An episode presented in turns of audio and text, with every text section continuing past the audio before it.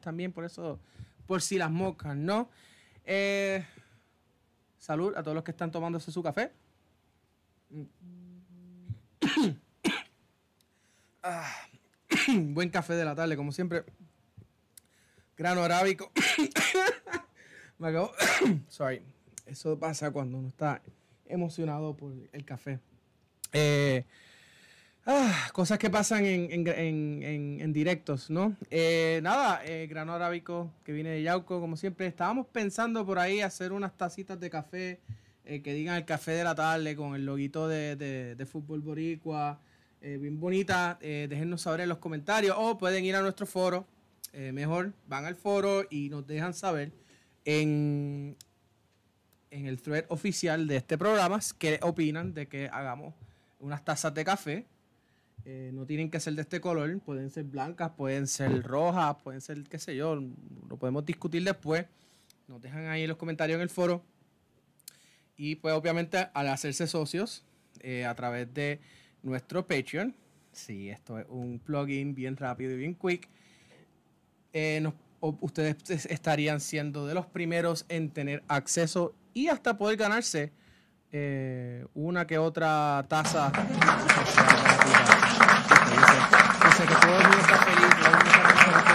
Con ese issue, ¿no? Sí, sí, todo eso. Antes de ir a nuestro invitado, eh, tengo por aquí un meme que me enviaron los muchachos de Fútbol Boricua y quería compartirlos con ustedes. ¿Qué pasaría si el 2020 fuese Barcelona? Bueno, pues ahí tienen este, este meme. ¿Qué ustedes creen? Déjenlo en el comentario. Que el 2020, si fuera un equipo, sería el FC Barcelona. No sé, ustedes me pueden decir por ahí, en me pueden dejar los comentarios. También pueden ir al, al, debate oficial en el foro de FBNet y con mucho gusto lo podemos discutir por allá. Ahora sí, eh, sin más preámbulos, vamos entonces con nuestro invitado, eh, nuestro invitado del día de hoy, eh, el ex secretario general de la Federación Puertorriqueña de Fútbol, Ignacio Rodríguez Argote. Ignacio, dale un saludo ahí a la audiencia que te está viendo. Ignacio. No, no, no, no te escucho, Ignacio. Eh, ahora sí, ahora sí me... Ahora sí te escuchamos, Ignacio. Bueno, eh, primero que nada, muchísimas gracias y un saludo a todo el mundo que está apoyando lo, que yo creo que todo el mundo eh, piensa o sabe que es el foro más importante que es el fútbol puertorriqueño. Entonces, es un privilegio para estar aquí eh, con ustedes y también disfrutando de mi cafecito en la tarde. Ah, viste, todo, casi todo el mundo que viene aquí se toma su, su cafecito conmigo, eso es bueno, sí. Aquí esto, esto es para, pues, para chilear y hablar y, y hablar de, de, cosas, de cosas interesantes y pues también de cosas no tan, no tan cool, ¿viste? Eh,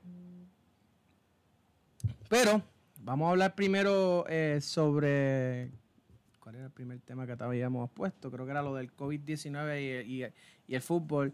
Eh, como ex secretario general, ¿qué, opinas de lo que pues, de lo que ha estado pasando en términos del mundo del fútbol en general, global? eh, con el COVID-19? o sea, como te veo, eh, tengo el privilegio de poder conversar con mucha, mucha gente dentro del fútbol y, y creo que todavía no sabemos exactamente cómo va a afectar el deporte. Eh, a veces nos ponemos a pensar un poco en, en, partidos o partidos sin fanaticada, pero cómo esto va, va a afectar el mundo de, de transferencias todavía no lo sabemos. Eh, en Sudamérica ha dado bastante duro, desgraciadamente, todo lo que es el COVID y, creo que lo vamos a ver más allá con, con clubes más pequeños, ¿no? Estoy hablando de, de, los Boca Juniors ni los River Plate del mundo, pero equipos eh, más mitad de tabla o equipos más, más abajitos que posiblemente dependían un poquito más de ese revenue de taquilla o que dependía de ese revenue de, de, vender jugadores. Entonces, es difícil saber exactamente cómo va a afectar todo lo que es el mundo del fútbol, pero tengo muchos amigos que están bien preocupados, especialmente amigos míos agentes, que, que piensan que el mundo de transparencias definitivamente no va a ser como, como, era anteriormente. Hablando de, transferencias, ¿entiendes que, por ejemplo, este mercado, en vez de ver eh, transferencias multimillonarias como habíamos estado viendo en los, en, los mercados veraniegos pasados, donde, por ejemplo, Griezmann lo vendimos, no lo vendimos, el Atlético de Madrid, de Madrid lo llegó a vender por 120 millones, 120 millones de euros. Eh, me puedo estar equivocando de la cifra. Eh, ¿Crees que en vez de ver tanto dinero se pueda ver más eh, canjes entre jugadores como hacen, por ejemplo, las grandes ligas, como hace, por ejemplo, la NBA? Yo, yo, creo que lo de transferencia de jugadores todavía va a existir. Creo que los números astronómicos que hemos estado viendo en los últimos años, obviamente, eh, no van a ser tan prevalentes. Y, creo que la frecuencia, ¿no? por lo menos por los próximos dos o tres años, ya no se van a ver tantas transferencias.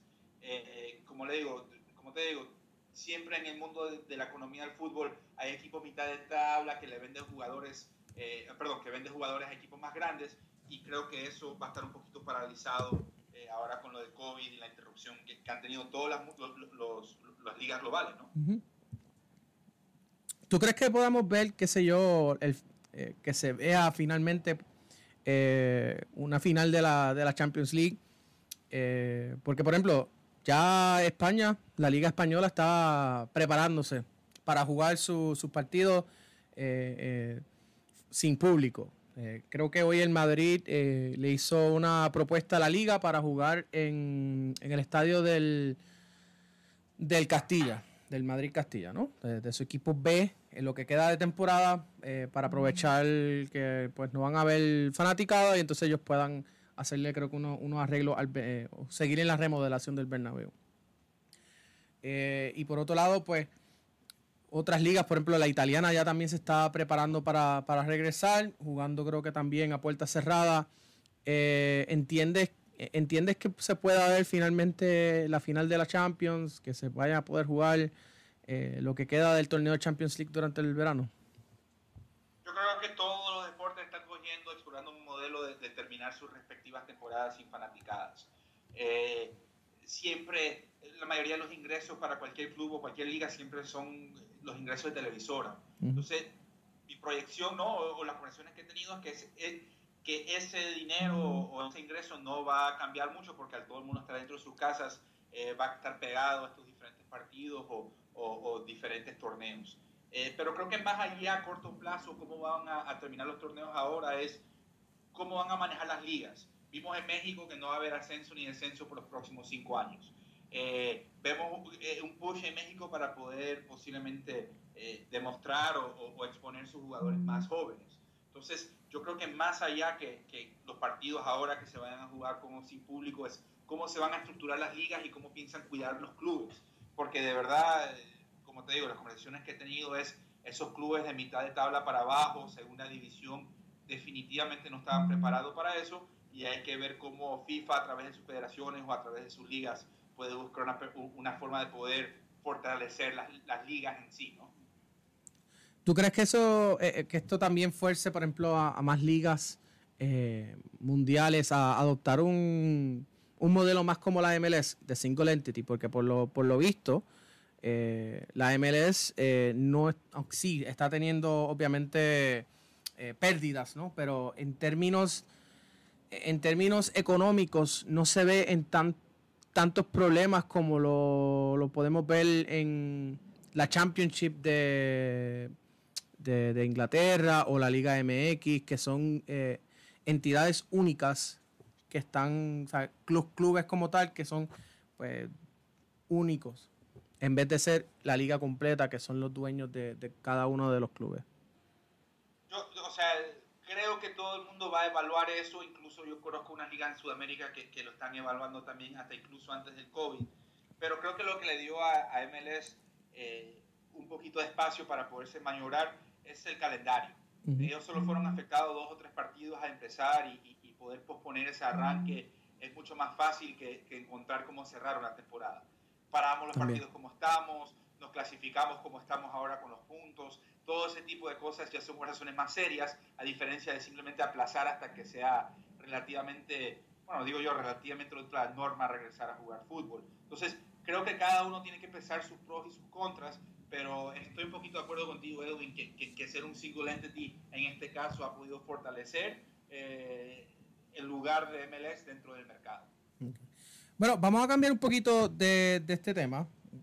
vamos a volver a este tema más adelante, pero quería hablar porque yo tengo, obviamente, nuevamente me traje esta, esta preciosura a rélica, reliquia, bella y preciosa. Bueno, voy a ponerla al revés porque ustedes no la van a ver bien. Eh, que mucha gente sabe, eh, por lo menos los de la vieja guarda sabe, eh, tenemos una de estas, una de estas bellas y preciosas. No, esta no es la oficial del club, esta es la que los hinchas creamos antes de que el club dijera, wow, esto vale la pena vender porque la gente quiere comprar bufanda. Esta es la larga, la, la, oficial del club es más corta, pero bueno. Eh, tú estuviste con los Puerto Rico Islanders, ¿no? Eh, de, qué año a qué año estuviste con los, Puerto Rico Islanders? Eh, llegué, si no me equivoco, a, terminar el 2012 y fui uno de los últimos empleados desgraciadamente en nómina antes que, que, cerraron las puertas. Yo me acuerdo haber tenido una conversación contigo en el 2011, eh, que me habías, me estaba hablando de, los planes para la temporada 2012. Eh, ¿Cuándo es que realmente se toma la decisión de que la franquicia de los Puerto Rico Islanders ya no va a no iba a seguir? Desgraciadamente yo no fui partícipe de ese proceso, no te podré comentar en, en, detalles cuándo se, se, tomó esa decisión, pero lo que sí quisiera recalcar y, y, todo el mundo que, que empezó conmigo o, tuvo la oportunidad de, de, ser parte de, ese grupo de trabajo es trabajar para ese equipo y, y, lo hablo siempre con las personas que estuvieron conmigo, fueron los mejores años de mi vida. Eh, lo que representó los Puerto Rico Islanders a nivel internacional, a nivel nacional, eh, fue algo bien especial para mí y lo sé que fue bastante especial más que nada para, para, los jugadores y los cuerpos técnicos.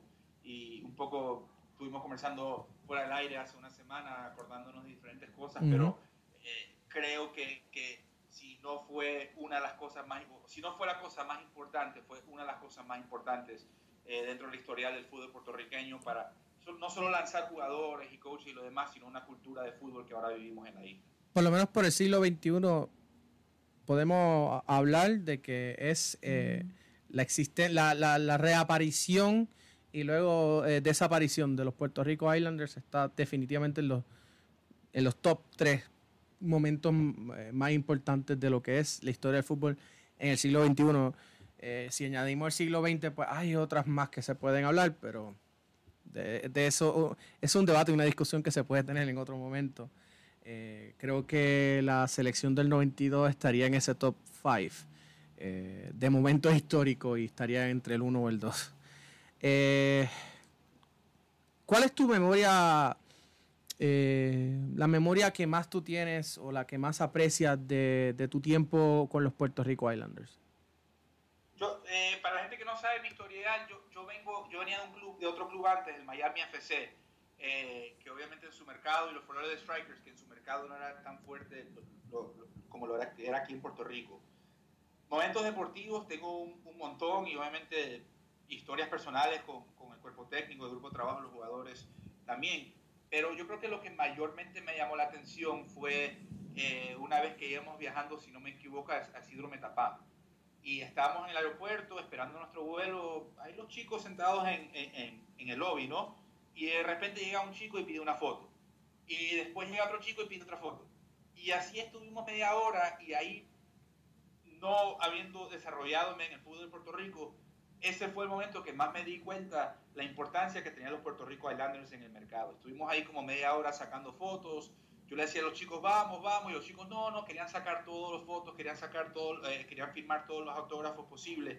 Y, me acuerdo eh, siendo un poquito impresionado por eso, y nos subimos al avión y todo el mundo se, acomodó en sus asientos y el piloto cogió el micrófono y, y, pidió un aplauso para los Puerto Rico Islanders que iban a representar a Puerto Rico en camino a Isidro Metapán. Y, y eran esos detalles dentro de la comunidad que de verdad resaltaron para mí. No era algo superficial, no era algo eh, de, lejos, ¿no? Se, notaba que, que, los Puerto Rico Islanders, no solo en la parte futbolística, sino en la cultura en general, eh, eran parte de la comunidad por más que los chicos hablaban inglés, la mayoría, o, venían de otras islas en el Caribe, se sentía un, deseo de poder pertenecer y, contribuir un poco a lo que es la cultura puertorriqueña. Yo creo que esas son las memorias que yo más llevo, ¿no? Nunca hubo un, evento comunitario que, que, no llegaron los, chicos con sonrisas eh, eh, puestos, o no se quedaron una hora de más, o, varios ejemplos así, pero creo que dentro de todo, eh, yo creo que eso era mi, lo que más resaltaba cuando, trabajé con los Puerto Rico Islanders. ¿Por qué los Puerto Rico Islanders? Porque entiendo que, que pues, no sé si, no sé, no sé la nacionalidad total de tus padres, pero sé que eres, tu papá es de Ecuador. Eh, ¿Por qué los Puerto Rico Islanders? Bueno, al revés, mi papá es de acá, eh, mi papá es de Fajardo, Puerto Rico. Ok, entonces tu mamá es de Ecuador. De Ecuador.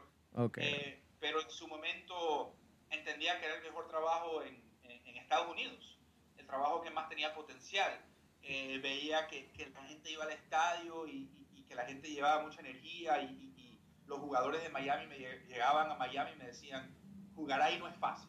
Jugar en Puerto Rico no es fácil, eso siempre se me quedó.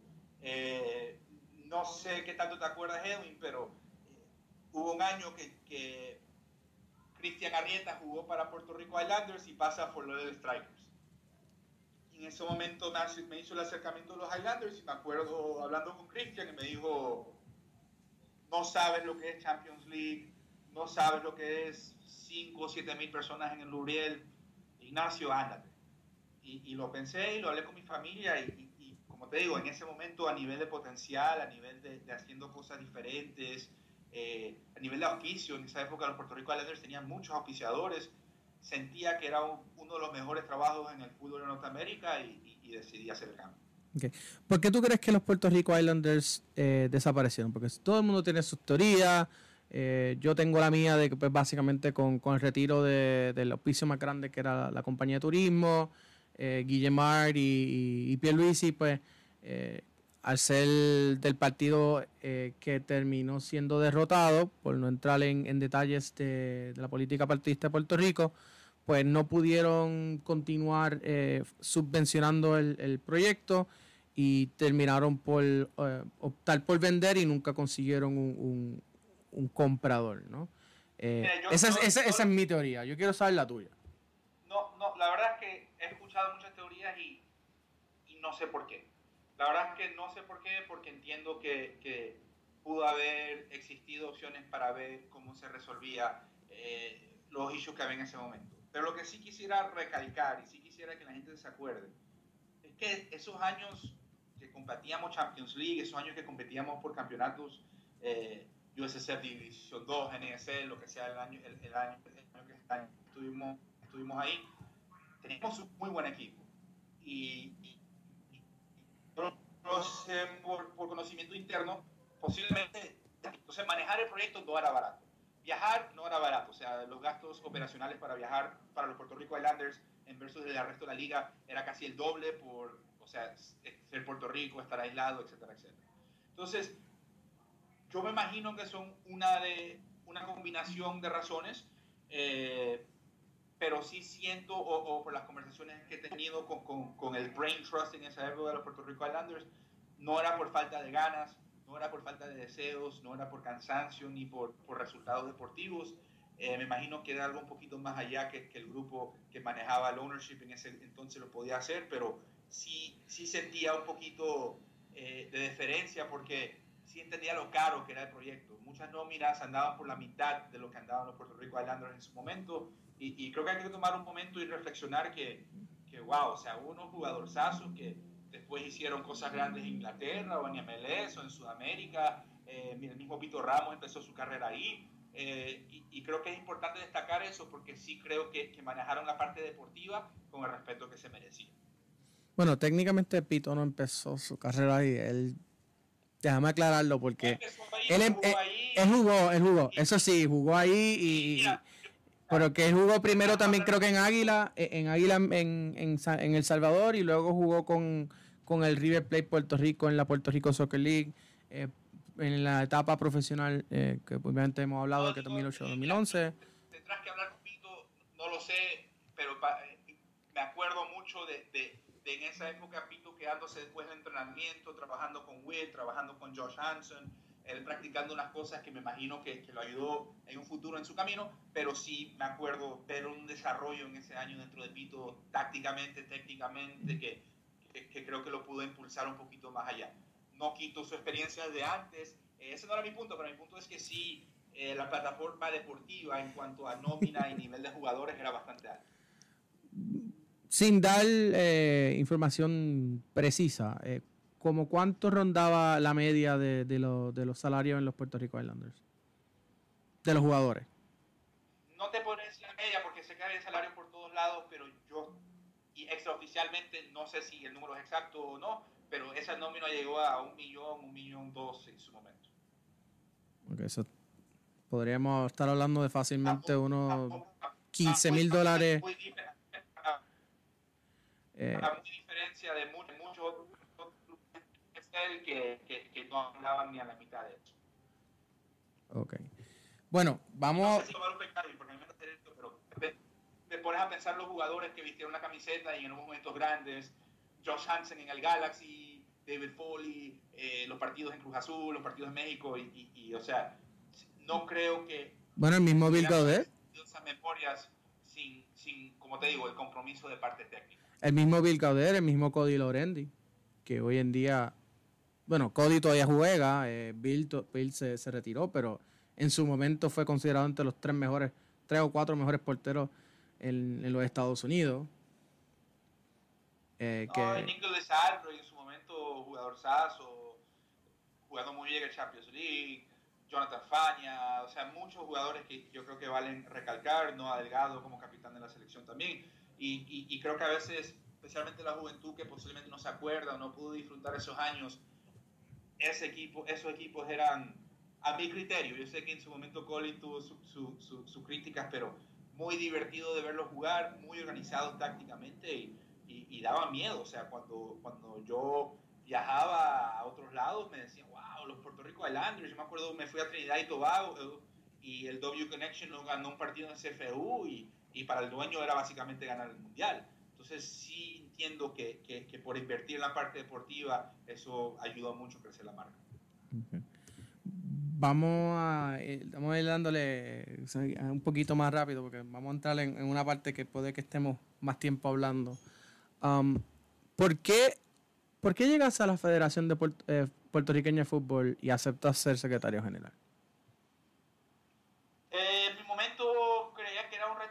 Interesante.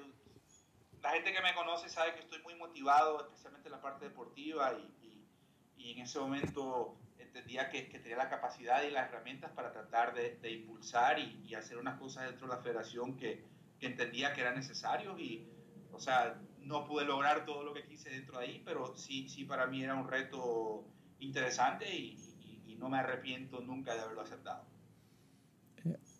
En en tu opinión, ¿cuál fue el logro más importante que, tuvo eh, la administración del Labrador mientras fuiste secretario general? Eh, creo que la selección nacional o las participaciones de la selección nacional, eh, tuvimos un análisis interno y nos dimos cuenta que, que, efectivamente la selección nacional sí tenía un poco de valor, pero era ser un poquito más creativo con cómo manejábamos la selección y no estaba para la época de España, pero sí participé un poco en la parte, de, especialmente en la parte de medios, en la coordinación del partido y entendía que eso era la filosofía, ¿no? Empezar a atraer equipos grandes y, buscar equipos diferentes que quisieran participar con nosotros. Entonces poder coordinar New York City, poder ayudar a coordinar Estados Unidos, eh, por primera vez llevar la selección a Asia eh, dos veces, obviamente con las federaciones en ese entonces de India e Indonesia cubriendo los gastos, creo que era dentro de las cosas más importantes que hicimos porque nos dio un standing internacional que pudimos hacer eh, y culminar con el partido de Orlando City. Entonces creo que dando esos pasos, siendo un poquito creativo, buscando opciones fuera de, nuestra región o fuera de opciones normales, yo creo que, que, le dio mucha energía a la selección en ese entonces. Eh, esa selección o esa generación, tuvimos a un partido, bueno, a 45 minutos de clasificar de gol de oro. Eh, último partido contra Curazao, creo que todos nos importamos de eso, pero creo que llevar ese proceso y tratar de darle una vitrina un poquito más grande a los jugadores y, y a la marca de Puerto Rico en sí, creo que era dentro de lo más importante que hicimos eh, cuando estuve con, con, la federación y con el presidente Labrador. Ok, eh, ahora te hago la, la, pregunta a la inversa. ¿Cuál crees que fue, eh, si acaso, la peor, no tanto, no sé, no sé si derrota, sino que eh, la decepción más grande que, que tuviste eh, o que tuvo la, administración? No, tuve muchas decepciones, pero creo que los retos más grandes que tuve era tratar de comercializar un poco la federación, buscar auspicios. Eh, tratábamos de buscar unos auspicios más pequeños. Creo que al final eh, pudimos hacerlo, desarrollamos una relación con Pueblo y por fin creo que pudimos arreglar algo con ellos. Pero eso es algo que me hubiera gustado trabajarlo un poco mejor. Y, y la parte de la liga. Eh, siendo un poco franco, esto es un reto bien grande que, que, sé que no tiene una solución A, B, C o algo tan fácil. Eh, sé que es algo sumamente importante para la isla, poder tener una primera división, una segunda división, eh, con la infraestructura, la parte deportiva, los uniformes, la televisora que se merecen los atletas de aquí, pero desgraciadamente no pudimos descifrar ese, e, e, esa metra mientras que pudimos. Pero sí creo que vimos un modelo importante y, gracias a Edwin y gracias a todos los que apoyaron cuando hicimos la Copa Luis Villarejo, porque sí pudimos creo que llevar una, una dinámica bastante interesante con esa Copa. De hecho, eh, yo creo que lo, lo, lo, que más a mí, yo, tú sabes, hemos tenido muchas conversaciones y, tanto en récord como fuera de récord. Eh, mucha gente no sabe que... ¿ah? ¿Qué qué? no siempre de acuerdo. Y no siempre de acuerdo, estamos de acuerdo. De hecho, me acuerdo una, una vez que creo que te llamé, era, una, era de noche y te llamé porque habían, habían, era algo sobre la liga. Ah, sobre los estatutos, cuando estaban lo de, lo, de los estatutos y, yo te estaba eh, cuestionando eh, el por qué hacer lo de las 10, lo de darle eh, el, voto directo solamente a 10, a los 10 de la primera división y luego los de lo de deportivamente la segunda división. Eso fue un debate que tuvimos eh, por lo menos muy fuerte. Eh, me acuerdo que me, que me mencionaste lo del BCN y yo estaba como que no, estamos fuera de, de las realidades eh, que, que habían, ¿no? pero la realidad es que yo siempre he pensado que la federación se tiene que enfocar en dos cosas. Dos cosas. la el programa de selecciones definitivamente eso es estrictamente materia que es lo de la, que es, que es federativo total, y luego eh, ser, servir como la Copa Nacional, o que por ejemplo en España, no sé si mucha, no sé que mucha gente lo sabe, pero la Copa del Rey es considerado el campeonato español. Eh, la Copa de la Liga Inglesa, o sea, perdóname, de la Federación Inglesa, que es el FA Cup, es considerado el campeonato, el campeonato oficial de la federación, no tanto las ligas, o sea, no tanto el campeón de liga, aunque por eso esa perspectiva ha cambiado pues por la comercialización que, surge en el fútbol luego de, luego de la década de los 90. Pero oficialmente los campeonatos de las federaciones son las copas. siempre he pensado que eh, para esto de, enfocarse en los recursos correctos, deberían ser las copas. Y creo que el modelo a seguir era la Copa Luis Villarejo, eh, aunque yo sé que por ahí hay gente que eh, critica el hecho de que se le llame Villarejo, piensan que tal vez eh, habían otras personas con, que, pudieran haberse eh, llevado ese honor o, o, inclusive comercializar totalmente el nombre y, y, que no sea en, honor a alguien, sino que sea pues la Copa Coca sin sponsors, ¿no?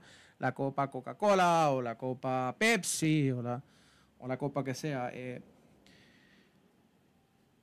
¿Por qué piensas que, o sea, en términos de cómo tú comparas, ¿por ¿cuál fue la clave para el éxito de la, de la, de la Copa Villarejo en aquel momento? Y, el por qué eh, la segunda edición no fue tan, tan exitosa como la primera.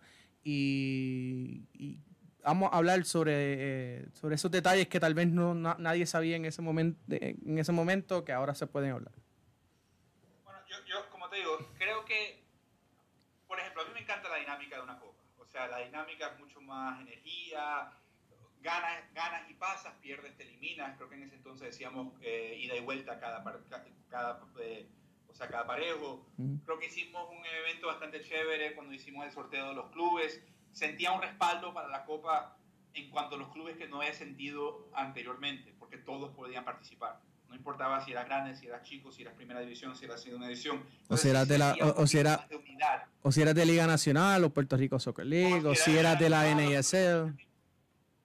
No importaba. Lo importante es que todo el mundo quería competir y todo el mundo quería en ese entonces tratar de clasificar eh, a CFU.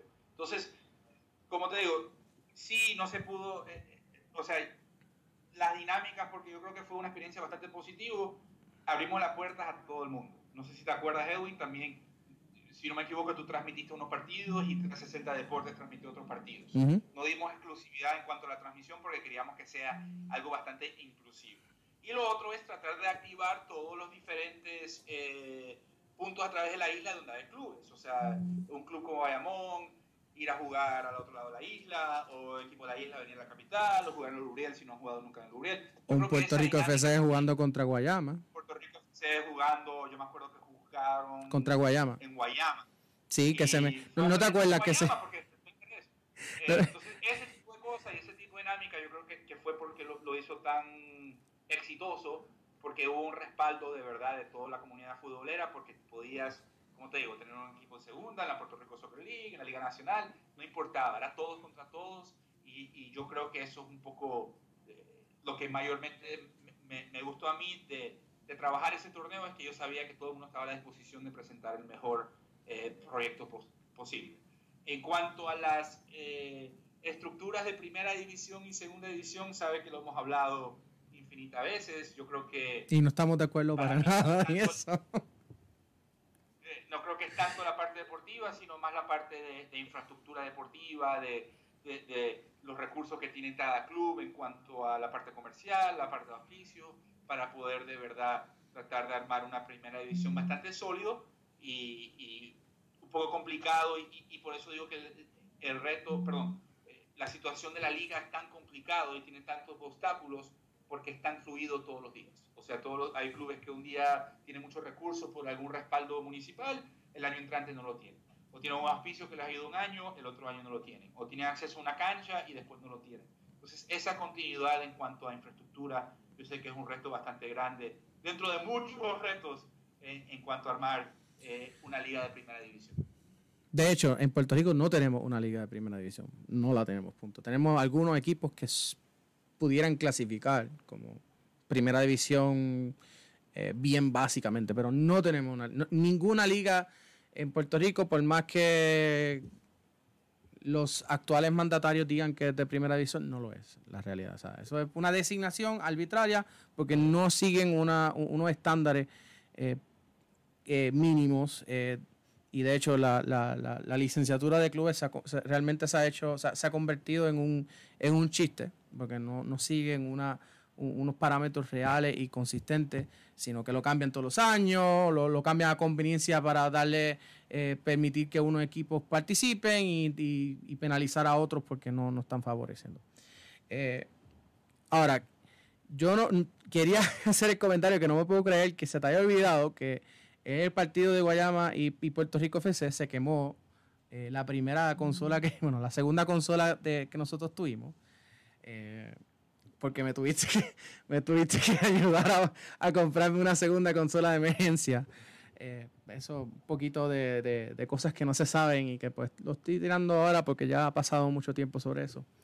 Eh, pero quería hacer una, quiero, quiero hacer una, una, pregunta que nunca te la he hecho y a ver si alguien por fin puede, podemos hablar. Eh, en realidad existía esa, esa hostilidad eh, tan grande contra, contra fútbol boricua. Porque en, ciertos tiempos, yo creo que, por lo menos mi perspectiva siempre ha sido que en ciertos momentos sí la hubo, pero en, ciertos, en otros momentos eh, era como que más neutral. en el caso de, de, Labrador, yo sé que él se molestó con nosotros porque pues endosamos en las elecciones del 2014, si no me equivoco, endosamos a Alberto Ramos y eso pues le, le, le, molestó. Está bien, tiene derecho a, molestarse, pero, pero realmente había esa, esa, esa hostilidad y, tan, tan palpable como siempre decían, o, digo, hoy en día sí la hay, eh, pero o había ¿Cuál era la, la, perspectiva real sobre de, de, la, de, aquel entonces la federación eh, en, torno a fútbol boricua y a, y a, los otros medios digitales? Yo, yo, no puedo hablar por los demás, Edwin, y, y, creo que dentro de todo, aunque existía o no existía eh, esas vibras o, esa, hostilidad de ambas partes, trataba siempre, como yo vengo haciendo comunicaciones, por lo menos hablar contigo y comunicarme contigo. Eh, como habíamos dicho anteriormente, las conversaciones no siempre fueron de... Siempre hicimos el, esfuerzo de comunicarnos entre nosotros y por lo menos tener esa vía de comunicación. Yo creo que uno de los issues más grandes en esa época en cuanto a, cómo manejábamos la prensa, cómo se manejaba la, la, la, imagen de la federación, es que había muchas voces y mucha gente diciendo muchas cosas, entonces era, era difícil un poco poder canalizar esa comunicación con, contigo, con diferentes medios de comunicación, porque por un lado iba una persona y decía algo y por otro lado decía otra persona otra cosa y tú me llamabas a mí o llamabas al jefe de prensa y te decían otra cosa y puedo entender cómo eso puede llegar a ser un poco confuso y cómo puede hasta presentar un poquito de hostilidad. Entonces yo creo que esa era una de las cosas que donde nosotros fallamos dentro de la administración de poder canalizar esa comunicación no solo contigo sino con todos los medios para que sea una conversación un poquito más productiva. Pero en cuanto a yo hablar contigo, después hablas con un miembro del comité ejecutivo, después hablas con un coach y el mensaje ser un poquito distorsionado, yo creo que presta a, a, poder eh, dar esa impresión de que haya tanta hostilidad. De, de, hecho, solamente que yo me acuerde, solamente eh, una sola vez, bajo la, la administración del labrador, realmente no hubo una comunicación con, el departamento de prensa eh, de, la, de, la, federación. Siempre, siempre, había una, siempre ha habido una, una, había una comunicación formal y, pues siempre, yo sé que el, trabajo de, los directores de prensa no es fácil porque pues eh, ellos no necesariamente tienen que estar de acuerdo con lo que se están haciendo, pero tienen que defenderlo y tienen que llevar el, mensaje eh, oficial de, la, de la federación. Pues yo puedo decir que Eh, en ciertos momentos ciertos eh, directores de prensa eh, se convertían en, o sea, filtraban información. no en los últimos tiempos, sino estoy hablando ya más como que entre el primer, primer cuatrenio y, mediados. Algunos de ellos filtraban información, otros no. so, cosas que puedo, ahora puedo hablar porque ya esas personas no están trabajando, ni siquiera están en, el ámbito del fútbol y, tampoco es que tampoco es que voy a decir los nombres, pero eh, cosas eh, que, se, que se deben decir.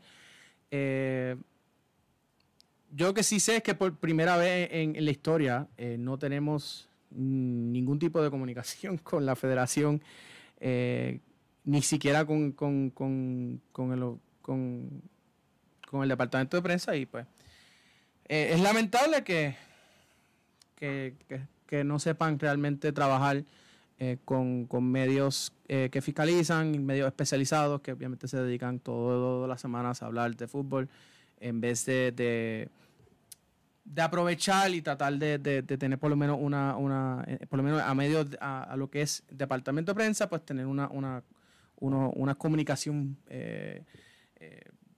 neutral, ¿no? Pero bueno.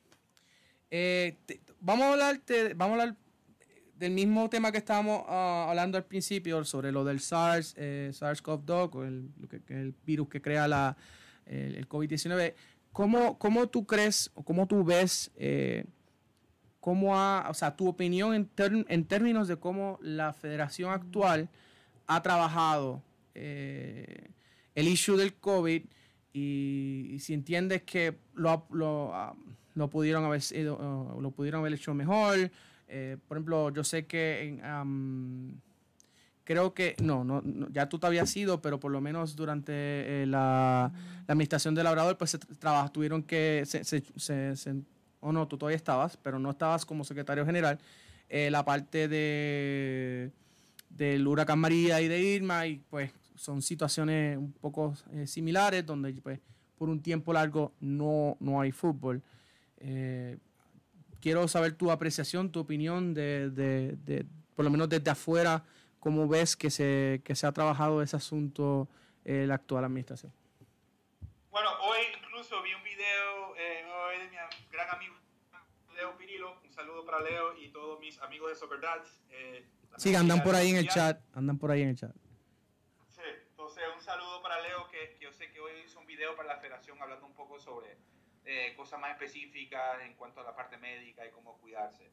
Eh, también yo he visto un poco por las redes que están haciendo eh, reuniones virtuales de diferentes selecciones para mantenerse en contacto. Entonces, de verdad no, no, no, tengo ninguna crítica en cuanto a la federación en cuanto a su manejo de, del COVID, porque han paralizado todas las actividades y han hecho, por lo que he visto, algunas gestiones para poder respaldar y, apoyar, su, apoyar sus atletas e informar. Entonces, creo que es lo más importante porque ahora es simplemente tratar de limitar el contacto entre la gente y, y paralizar todas actividades para poder ver cómo podemos controlar esto.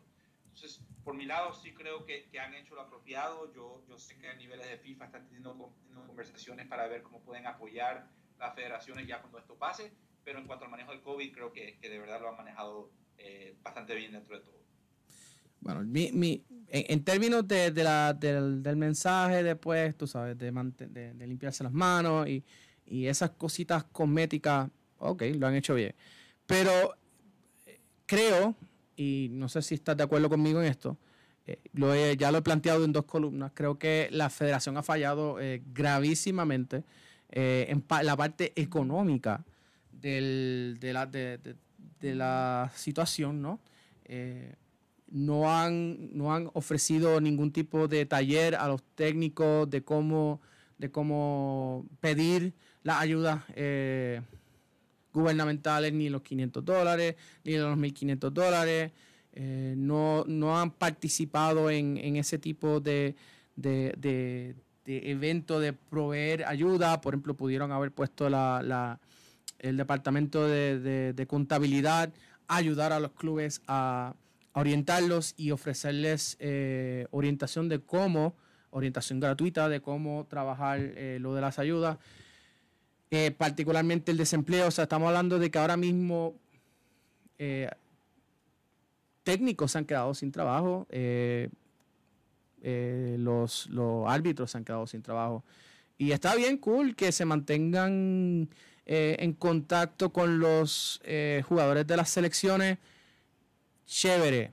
Pero la realidad es que pues, eso, eso, eso es también parte de lo que tienen que hacer los clubes, o parte de lo que se supone que estén eh, laborando los clubes eh, con sus técnicos. Eh, no sé, yo, yo honestamente creo que, que en su respuesta en la parte económica no han tenido, no, no han sabido trabajarlo, no, no, tampoco han querido presentar un proyecto o un plan de contingencia para lo que estábamos hablando al principio, ¿no? La liga, eh, la liga Puerto Rico no se, no se terminó, ¿no? En marzo eh, terminó abruptamente empezando la segunda vuelta. ¿Y qué va a pasar? ¿Qué va, no, no, no, han, no han querido presentar que, que, eventualmente qué es lo que quieren hacer, si quieren terminar la, la, la, la liga, si quieren eh, jugarla. No han informado eh, si han tenido algún tipo de, de, conversación con el gobierno en el sentido de que, ok, gobierno, eh, se acaba, ustedes están diciendo que para junio eh, quieren levantar el toque de queda, pero ¿para cuándo entonces va a dejar los lo, lo eventos multitudinarios como los que sería una, una liga? Todo, esa, todo ese tipo de información que, que, creo que es valioso, que creo que debería estar viniendo principalmente de portavoces de la federación. Eh, no necesariamente tiene que ser el señor presidente ni los vicepresidentes, puede ser el, mismo portavoz médico que por lo que veo es Pirilo. O tienen una gama de opciones y no las veo, no, no los veo eh, realmente haciendo nada que sea efectivo. Sí, esa, esa, por lo menos esa es mi opinión, quiero saber la, la, la, tuya. Como te digo, yo, yo creo que por un lado sí tienes razón, que tienen que pensar un poquito más allá de la hora, qué van a hacer después. Pero también creo que, que hay que tomar en consideración que NBA no sabe lo que va a hacer, NFL no sabe lo que va a hacer, Major League Baseball no sabe lo que va a hacer. Entonces sí creo que hay un incertidumbre. Yo hablé con un amigo mío, lo contrataron hace un mes para trabajar con los Raiders. Llegó y dio todo lo del COVID.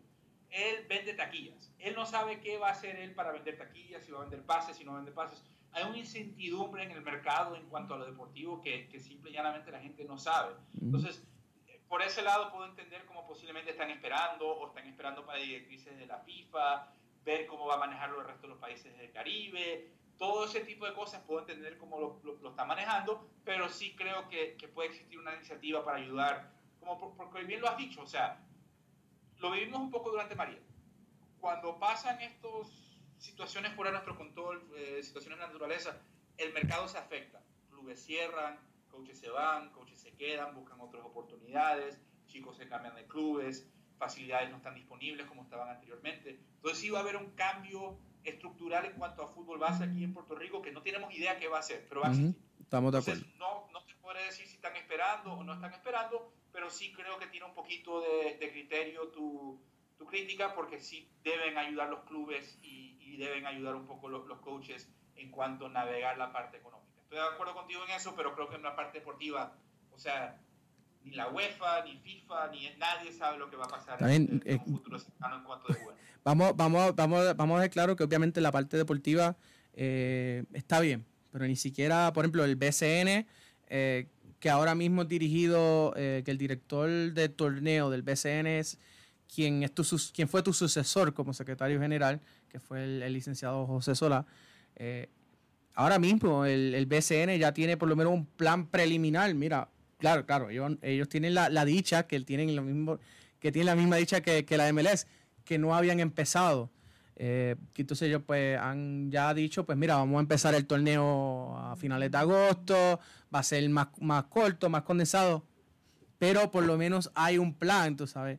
Eh, ni, ni siquiera has convocado a los, a los presidentes de cada club y ver cuáles son las necesidades de la primera división o sea, de tu liga Puerto Rico, los 12, los 12 clubes no los has convocado, son 12, 13 clubes, eh, no los has convocado, no, lo, no, has dialogado, ni siquiera intentado de ver, pues mira, vamos que eh, crear un plan, eh, si no se abre para tal fecha la economía, o no podemos jugar para tal fecha porque el gobierno todavía lo ha prohibido, que pues, vamos a, terminar el torneo como terminó y se acabó el issue.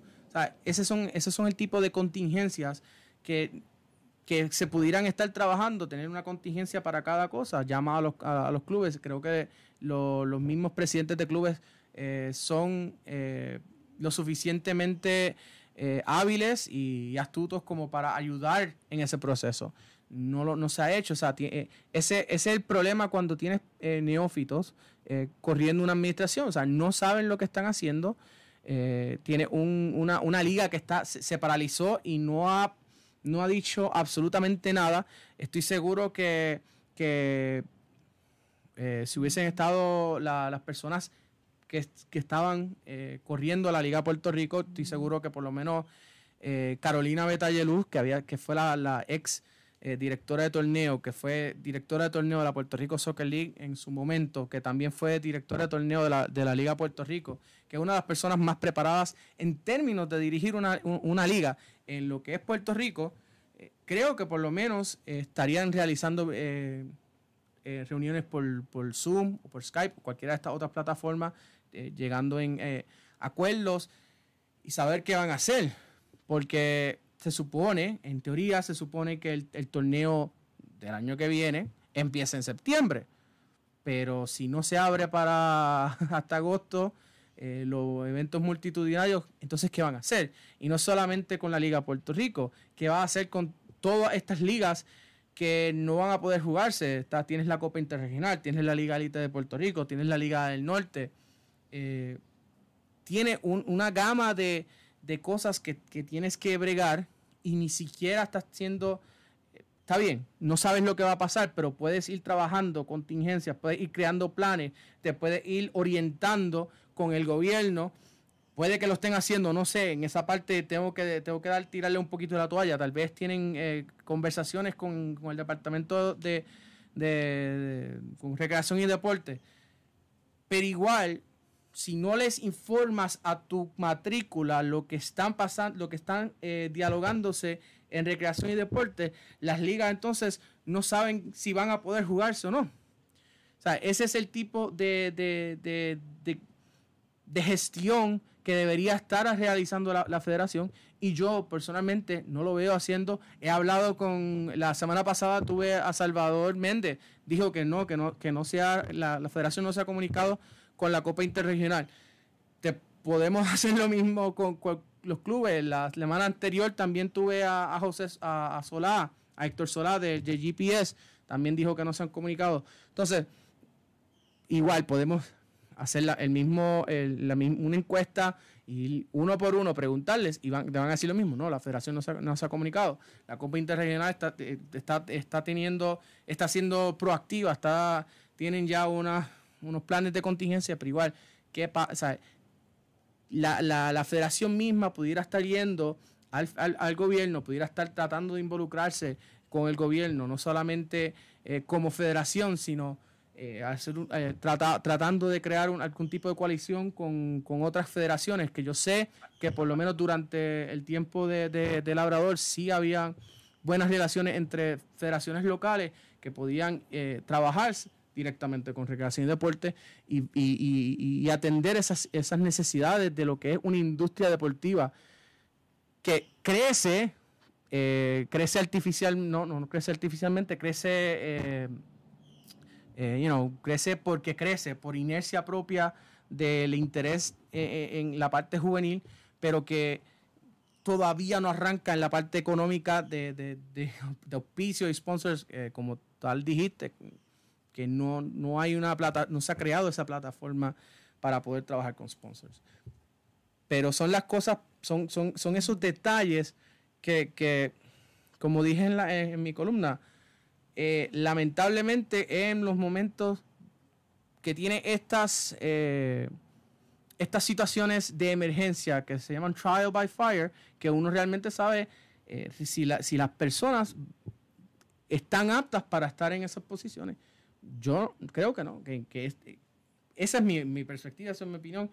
Claro, como, siempre digo, tiene todo el mundo que viene aquí puede diferir, pero esa es mi, mi perspectiva, mi opinión y creo que es la de mucha gente también. Mira, a mí no, sabes, Edwin, estoy metido en otra faceta del fútbol ahora, una faceta en los deportes, no, no conozco de relleno el día a día lo que está haciendo la federación, entonces no creo apropiado yo opinar sin tener, tanta información. Eh, lo, único que le voy a decir, y, no es que me tirar a defender la federación porque no es el caso, yo como te digo, dos años de secretario general y, no es fácil tomar decisiones o llegar a acuerdos como uno pueda pensar, pero una vez más, estoy de acuerdo contigo. O sea, por ejemplo, una de las cosas que yo haría si hubiera estado ahí adentro, no estamos haciendo nada deportivamente, vamos a generar un poco de ingresos, tenemos miles y miles de jerseys en, en nuestros almacenes, pues vamos a ponernos a vender jerseys.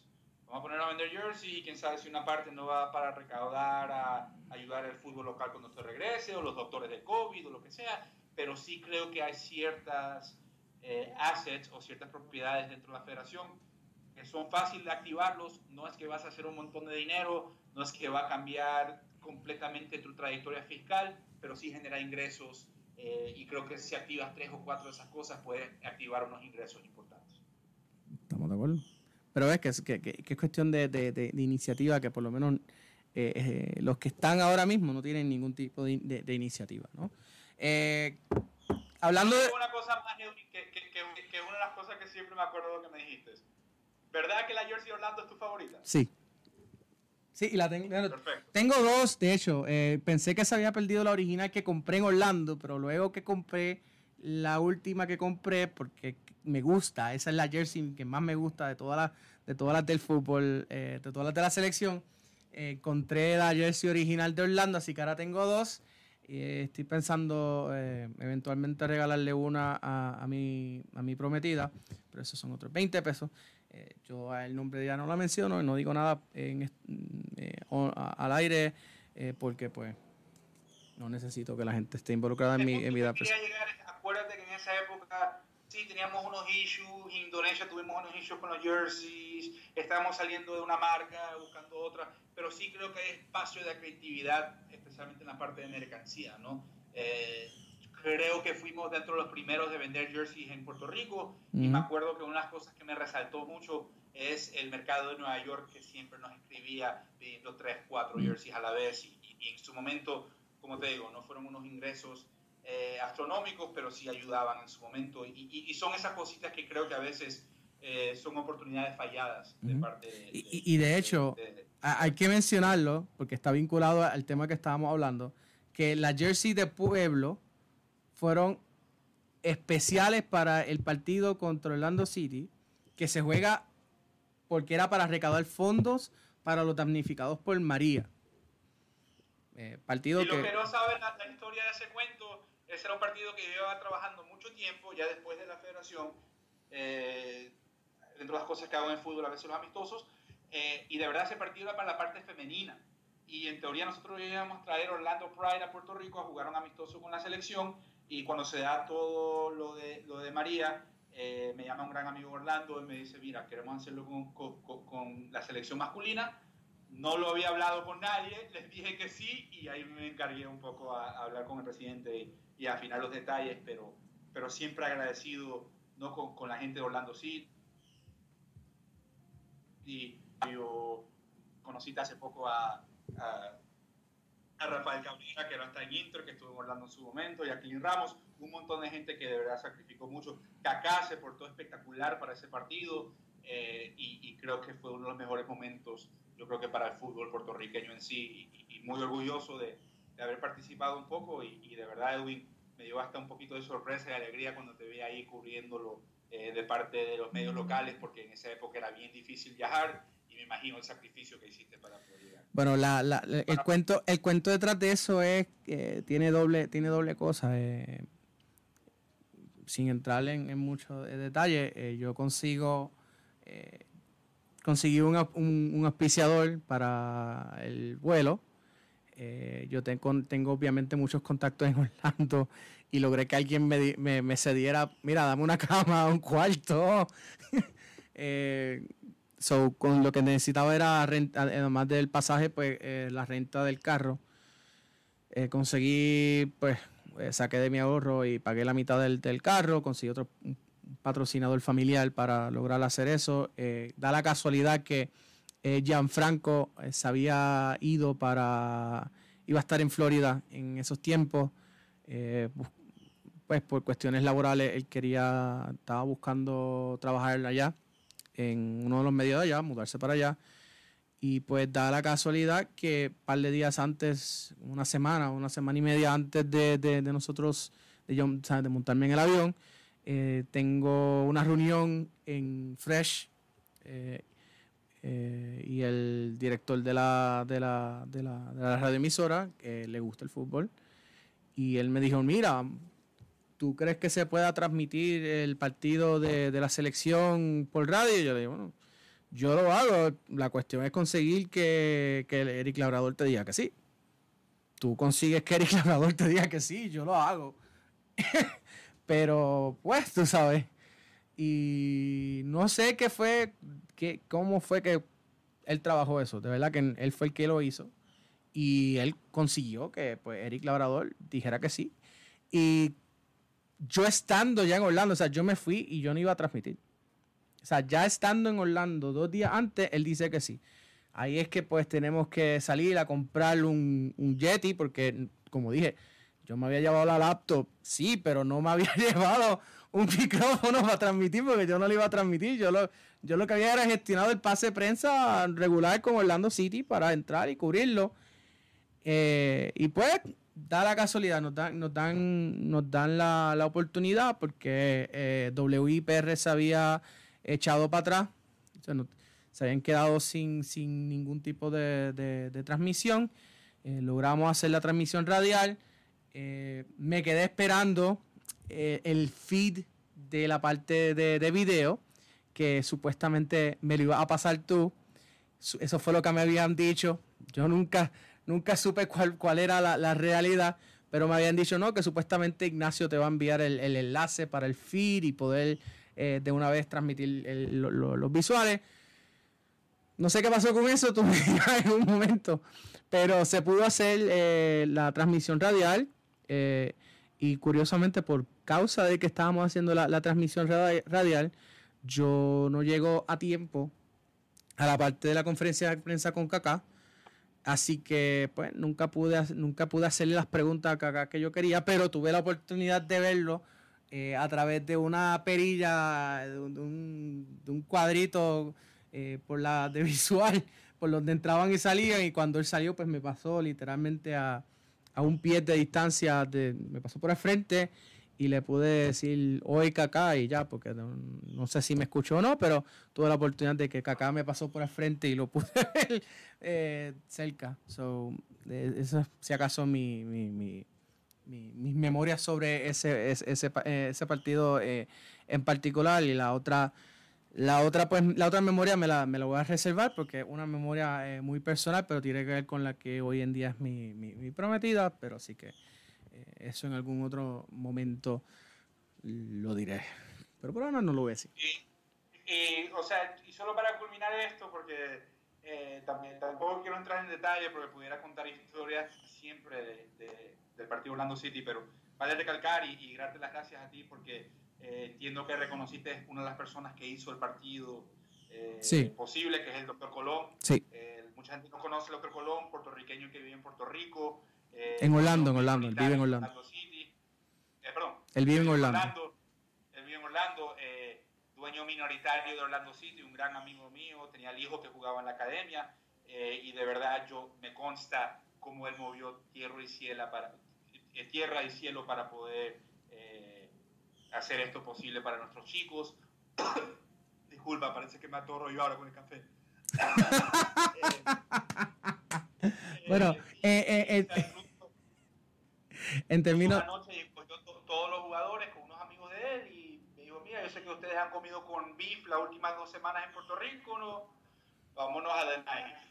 Y nos llevó a todos a The Knife, lo pasamos brutal y de verdad, yo, o sea, me hizo son esas personas que a veces la gente no se entera están metidos en el fútbol eh, puertorriqueño porque quieren apoyar y tienen las herramientas para hacerlo y no lo, no lo hacen por por premios ni reconocimiento, lo hacen por, amor al patria y por poder ayudar a, a nuestros chicos a poderse desarrollar más. Entonces, eh, yo sé que es difícil creerlo, pero no todo en el fútbol de Puerto Rico es un chisme y es negativo. Si hay gente que, que, me consta que, que, meten todo y tratan de, ayudar lo más que puedan. Ah, hay, hay, gente que de verdad que trabaja eh, calladito, trabajan.